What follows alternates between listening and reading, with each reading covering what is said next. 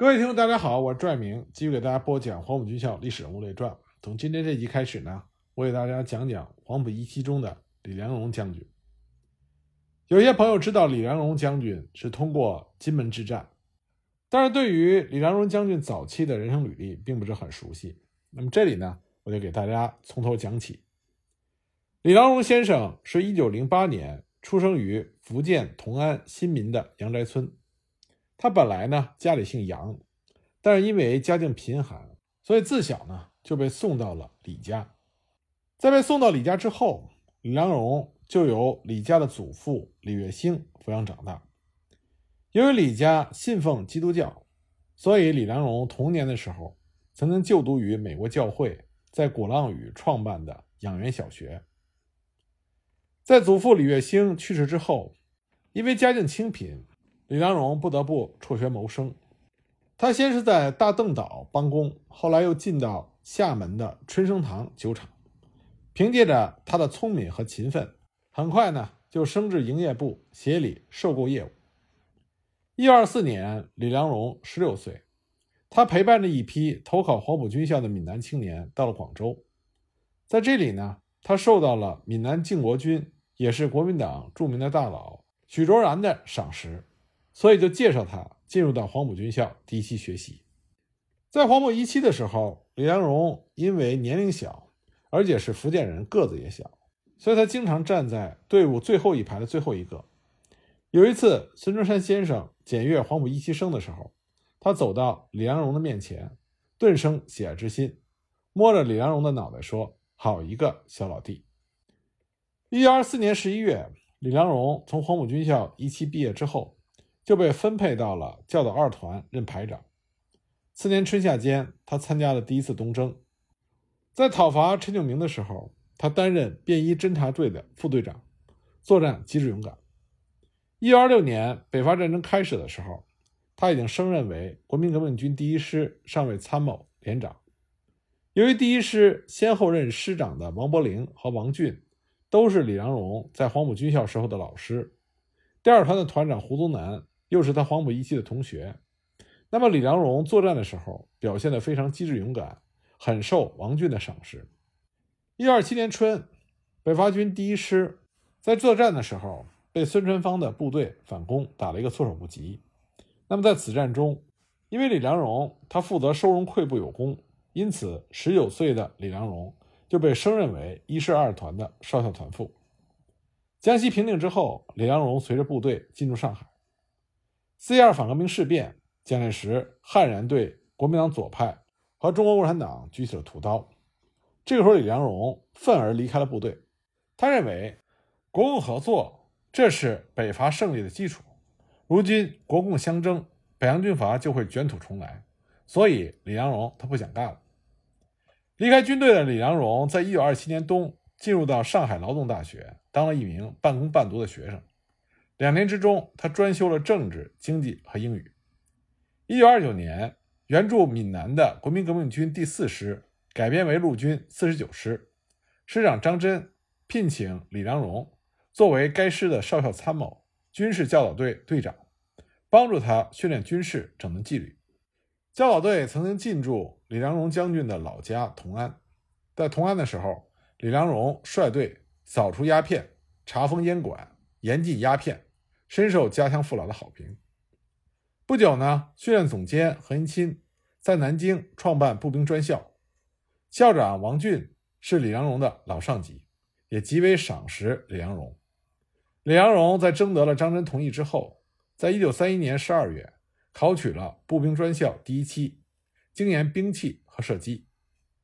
一九三三年二月毕业之后，李良荣跃升为中央嫡系部队八二八师的上校补充团长。师长就是孙元良，这不是李良荣第一次在孙元良的麾下。我们之前在讲孙元良的时候已经提到过，一九二六年底，李良荣在北伐军中担任第一军第一团第二营的营长，当时第一团的团长正是孙元良。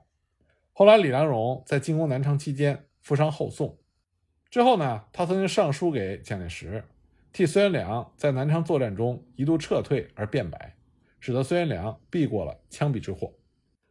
李元良在八二八师短暂任职之后，又被调入到宋希濂的三十六师任团长，当时李良荣二十五岁。一九三三年九月，三十六师奉调江西剿共，李良荣率团进驻抚州的虎安。虎安呢，位于国民党第三路军指挥部驻地南城以北，北路军指挥部驻地抚州以东，属于国军的后方。一九三三年十月间，当红军在黎川、萧石、资溪桥积极出击的时候，国军为了预防红军进攻他的后方，积极加强其纵深的堡垒线。企图向东南延伸，以求完全切断中央苏区和闽浙赣苏区的联系，同时限制红军在东线的活动。从十月下旬起，就陆续调集了宋希濂的三十六师、邢振南的第四师和谢斌的八十五师，进驻到抚州、虎湾、金溪地区。其中呢，以李良荣他的团作为主要兵力驻守虎安，并且加紧构筑防御工事。避免和红军过早的决战。一九三三年十月二十八日，中央红军红七军团和红九军团成立，中国军委就分别把红七军团划归给彭德怀指挥的东方军，把红九军团划归给中央军，并且命令东方军和中央军继续采取冒险主义的进攻方针，进攻堡垒地区的国军，企图调动国军消灭之，恢复赤色的黎川。十月二十九日，中国军委做出了各部队之部署任务的决定，命令红七军团深入到金溪、抚州地区活动；红五军团和红九军团第三师在蔡川、资溪桥和康都地区牵制国军，阻止其南进；红三军团位于资溪桥以北地区，突击资溪桥、南城之间移动的国军；红一军团经康都西渡抚河，会同红九军团的主力。进攻府河以西的国军。根据中国军委的决定，东方军继续向指定地区开进。十月三十一日，红七军团北移到了金溪地区，袭击国军第四师，未果。十月二日，红一方面军的军首长命令红三军团北上，会同红七军团在金溪地区消灭第四师，以震动南城和抚州。根据这一指示，彭德怀决定。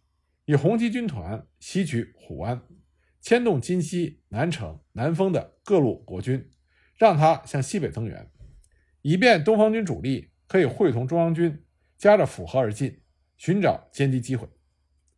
按照这个计划，荀怀洲、萧劲光指挥红七军团在十月九日进至金溪以西的枫山铺、刘立刚地区，准备进攻金溪之敌。十一日。红七军团首先就占领了苦竹街，驱逐了国军的警戒部队，然后依托着苦竹街，向虎安李良荣的部队以及谢斌的八十五师进攻。结果连续攻击了一昼夜，没有奏效。当夜呢，获悉国军第四师有西援虎安的迹象，因此红七军团就命令周建平率领红十九师继续攻击虎安，钳制李良荣的国军。另外呢，以红十九师的主力。以及周子坤的红三十四师集结于虎安的八角亭、大仙岭、崇岭一线，占领阵地，构筑工事，准备随时阻击增援之敌。红三军团获悉了上述情报之后，于十二日的凌晨三时，分两个纵队经杨龙庙、杨公桥向长江铺前进，以协同红七军团歼灭移动中的国军第四师。那么，由于时间紧迫，红三军团开动的时候。并没有摸清国军的增援兵力、行进路线以及是否已经出动。按照估计，红三军团制定的是部队进到左方营、狼聚间可能和国军遭遇的作战方案。那么，率领第四师部队进行增援的，正是另外一位黄埔国军将领，这就是石觉。石觉当时率领的是三个团的兵力，他于早上九时出动，经毛店向虎安增援。到了十一时的时候。他进到虎安南面的吴江岗以北，那么石觉发现红军在大仙岭、八角亭一带设立了阻击阵地。这个时候，石觉多了一个心眼他担心自己手下的部队在进攻红军阵地的时候失利，反被红军反攻击，因此呢，他先修建了环形的防御阵地，然后呢，才向红军发起攻击。而当时在大仙岭、八角亭驻守的，正是后来。解放军的战将粟裕他所率领的红二十师。红二十师居高临下，顽强的抗击，并且结合反冲击，给国军部队以重大的杀伤。驻守虎湾的李良荣这时候也得到情报，他为配合石觉的增援，也向苦竹街周建平的红十九师发起了反冲击。下午四时许，正当石觉的部队向红二十师、十九师猛攻的时候，红三军团赶到了吴家岗，从东面和南面攻击石觉的侧背。石觉不知，他赶忙收缩部队，进入到之前修筑好的环形工事，组织防御。红三军团张锡龙的红四师、彭绍辉的红五师连续行军了四十公里，刚刚抵达虎安地区，就立刻投入了战斗。近黄昏的时候，连续向被围的石觉的国军发起了猛烈攻击。石觉指挥国军部队凭借着攻势顽抗，进攻没有奏效。为了休整部队，东方军只好暂缓攻击，准备在十三日的拂晓再发起总攻。那么，红七军团以一部分兵力继续坚守苦竹街的阵地，钳制李良荣的国军；以两个师的主力，沿着金溪虎湾公路东北阵地，向石觉的部队发起攻击，想要截断石觉逃往虎湾、金溪的道路。而张锡龙的红四师、彭绍辉的红五师，则由金虎公路以南的吴家岗、季口岗向石觉的部队发起攻击，而洪超的红六师主力。则置于南坑地区作为预备队，监视和堵截很有可能从狼聚一带逃窜的敌人。红四师、红五师战斗的分界线是毛店至八角亭的大路，红四师在左，红五师在右，由红四师师长张锡龙、政委彭雪枫负责两师战场的统一指挥。刚刚部署完毕，东方军就接到了中国军委的电令，要求今夜必须解决战斗。十三日晨，准备和新的敌人战斗。为此呢，彭德怀、滕代远就将总攻计划改为十三日三时前完成攻击准备。十三日三时三十分，东方军按计划出击。红四师邓国清的十一团一个营，在总攻前本来想从左翼迂回，结果部队走散了。同时呢，这个团又拨出了一部分兵力担任警戒，因此就减弱了突击的力量。致使总攻之后，红四师没有能够形成有力的攻击。红五师李天佑的十三团一开始向国军猛烈冲击，突入到国军阵地，和国军肉搏达到了四十分钟之久。但是该师十四团因为地形不利，没有进行猛攻，使得国军得以集中兵力向李天佑的十三团反扑。红五师血战到了清晨五时，后援不济，担心天亮之后再战不利。于是又退出了战斗。正在这个时候，红四师向国军发起了猛烈进攻，撼动了国军的阵脚。但是由于红五师在后撤，国军又得以集中兵力对付红四师，致使红四师又陷于苦战。红军当时很多的团营长都是打游击出身的干部，擅长打野战，对这种硬碰硬的正规阵地战手足无措，就遭受了重大的伤亡。再加上红军通讯联络极差。红七军团粟裕二十师、周子坤的三十四师，因为接到总攻命令过迟，没有能够适时的配合总攻，这就形成了红军的攻击这边在攻，那边停下来，这边往后撤，那边还在攻的不协调状态，这就有利于石觉指挥国军集中兵力进行顽抗和反扑。十三日八时，国军出动了八架飞机前来支援，低空向红军的部队猛烈的轰炸扫射。被围困的石觉的国军也拼命的向大仙岭、八角亭的红军阵地反冲击。李良荣所率领的虎湾的国军也趁机向大仙岭、苦竹街的红军阵地反扑。这个时候，东方军接到了中国军委的电令：红三、红七军团七时前如果已经解决战斗，立刻转移地域；如果七时仍然没有解决被围之敌，红四师则留原阵地，红十九师、红二十师。则脱离大仙岭，在该阵地仅留少数的警戒部队，主力转移至王家岭及其以北地区，从北面侧击苦竹街之敌。与此同时呢，东方军又通过情报得知金溪之敌企图西援，他的先遣营已经逼近了杨公桥。根据这种情况，彭德怀、滕代远决定红四师及红五师的一个团原地监视被围的国军。红五师主力撤至南坑，协同红六师打击西援的国军。那被围困的石觉的国军，趁着东方军调整部署的机会，在空军支援和虎湾西援国军的协同下，向大仙岭八角亭的红七军团阵地反扑。红七军团抵挡不住，被迫向北撤退。红五师在转移的过程中，又不断的遭到敌人飞机的袭扰，行进艰难。五公里的路居然走了八个小时，直到晚上七点才到达目的地。这个时候，从金溪西援的国军两个团，经过红六师的阻击，已经退走，打援没有成功。至此，虎湾八角亭战斗结束。这场战斗历时三天，国军损失五百二十多人，而东方军伤亡和失踪一千零九十五人。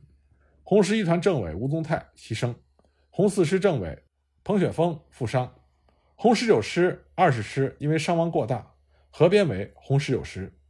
而后来的开国大将萧劲光也是因为这次战斗不利，被左倾冒险主义领导人诬陷为罗明路线在军内的代表，遭到了撤职判刑。一九三三年十一月，十九路军在福建成立了人民政府，发表了反蒋宣言。蒋介石立刻就抽调了十个师以上的兵力入闽征伐。李良荣随着三十六师由赣入闽，进攻南平。在会攻十九路军的战斗中，李良荣率部。主攻九峰山、主次二峰，经过一天的激战，南平的守军司徒飞投降。战后呢，李良荣因功升任为幺零六旅的旅长。福建事变平息之后，李良荣调任蒋介石侍从室的参谋。一九三五年，航空委员会主任周至柔调李良荣任航空特务团长，驻扎南京，担任空军地勤的警备任务。一九三六年冬，李良荣考取了。南京参谋本部办的陆军大学特别班第三期，于一九三七年一月入学。一九三七年七七事变爆发，日寇侵华，蒋介石当时把他最精锐的警备部队教导总队改编为陆军第四十六师，命令他的亲信桂有清任师长，李良荣任副师长。但这里我们要强调的是，教导总队被改编为第四十六师，它实际上是进行了缩编的。其中原因是因为教导总队在南京保卫战中损失过大，所以只能缩编为四十六师。一九三八年春，顾永清升调为二十七军军长，那么空出来的四十六师师长一职就由李良龙升任。一九三八年夏天，四十六师随着二十七军调到了河南豫东战场，参加了薛岳指挥的想要围歼土肥原先二师团的兰峰会战。很多人都知道，在兰峰会战中，正是因为桂永清二十七军没有坚守兰峰县城，这才让土肥原师团逃出了升天。战后，因为这件事情，桂永清和李良荣都遭到了撤职。但我们这里要说一句公道话，并不是二十七军和四十六师不想和日军血战，的确是以教导总队为底子的二十七军，他还没有完全的恢复元气。我们要知道，南京保卫战发生了一九三七年的十二月，而兰峰会战是一九三八年的五月，在不到半年的时间里，要想让一支在南京保卫战中损失惨重的部队恢复元气，这是非常困难的。一支部队的元气不仅仅是在他的指挥官们，更在于士兵的素质、军事技能、对武器装备的掌握程度等等。四十六师以李良荣为首的这些国军军官们，他们并不是贪生怕死之辈，他们的抗日决心早就在南京城下得到了证明。这里呢，我们就以四十六师的一位国军军官马维龙为例。马维龙字云飞，一九零八年出生于广西省龙州县。一九二四年十一月，他投入黄埔军校教导团当兵。因为具备文化知识，所以被提拔为文书。一九二五年二月，他随部参加了东征，因功提升为排长。一年之后，因为对练兵颇有心得，被调入黄埔军校，担任入伍生步兵第二团二营六连的中尉排长。在校期间，他受到军校革命氛围的熏陶，决定在一九二七年一月辞去军职，报考军校高级班军事科。因为在学习期间刻苦认真，1928年2月毕业之后，他就被校方越级提拔为学生第一总队一大队次总队少校队副。他得到了教育长张治中的赏识，后来先后被调到军校的军官教育连和教导团筹备处服役。1930年4月，中原大战爆发之后，马维龙又被张治中调到了教导第二师，随部参战。教二师后来改编为第四师，马维龙返回军校，出任教导总队第三营营长。1933年6月起，教导总队被桂永清所掌握，那么得到了扩编。马维龙也因此由营长升至为第三团团长。抗战全面爆发之后，教导总队曾经被调往上海参战，在那里，马维龙指挥所部顽强抵抗了日军的进攻达两个月之久，后来又率部退守南京，在南京保卫战中升任为第三旅旅长。十二月十三日，南京沦陷，马维龙坚持作战到了最后，之后呢，又率领残部从紫金山北路。突围而出，历经艰苦而大难不死。在教导总队被缩编为四十六师之后，马维龙改任四十六师幺三八旅旅长。四十六师被调到兰丰地区参战，他主要的任务是和七日一军配合，从兰丰东进，对日军的土肥原师团展开攻势作战。五月二十日下午，马维龙奉命率领所部向土肥原师团发起进攻。入夜之后，他又组织突击队发起夜袭，成功的突入到日军阵地。但是因为他的侧翼受到威胁，所以只好退回到兰峰外围，转为防御态势。五月二十一日下午，日军土肥原师团，也就是十四师团的二十七旅团，以两个大队的兵力向四十六师的阵地发起了反攻，这就彻底改变了南方战场上的攻守态势。当时马维龙率领所部坚守阵地。顽强抗击日军的进攻，日军二十七旅团进攻到晚上的时候，只是占领了四十六师的部分阵地，并没有办法取得突破性的进展。但是到了二十二日的上午，日军二十七旅团投入主力发起了进攻。那么这个时候，四十六师他所面对的就是日军一个主力旅团的兵力，力不可支，各处阵地陆续失守。当天晚上九时许。二十七军的军长桂永清一看形势危急，只好命令四十六师的师长李良荣率部向兰丰以南的杞县撤退。这样一来，就导致兰丰县城暴露在日军的面前。二十四日上午，日军二十七旅团第二联队就占领了兰丰。兰峰失守之后，薛岳极为震惊，他急忙调整部署，严令二十七军军长郭永清在二十五日下午六点三十分。与第一军、六十四军和七十一军、七十四军一起发起反击，务必要在二十六日拂晓夺回兰丰以及周边的地区。